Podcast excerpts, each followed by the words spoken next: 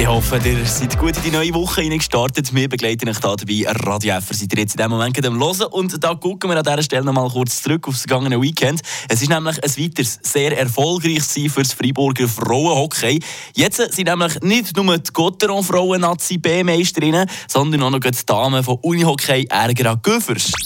Eine Portion Wissen für einen starken Tag. Schlauere Tag mit Radio FR. Habt ihr euch auch schon mal gefragt, wie die zu ihrem Namen sind gekommen? Hat sich da vielleicht jemand inspirieren von einem anderen Hockeyclub aus unserer Region, der ja ebenfalls nach einem Bach getauft ist worden?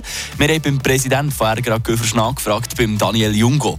Der Name Ergra bei Unihockey Ergra Göffers ist aus der Zeit der Fusion 1999 zwischen dem Unihockey Club Santifastus und dem Sportverein Göffers.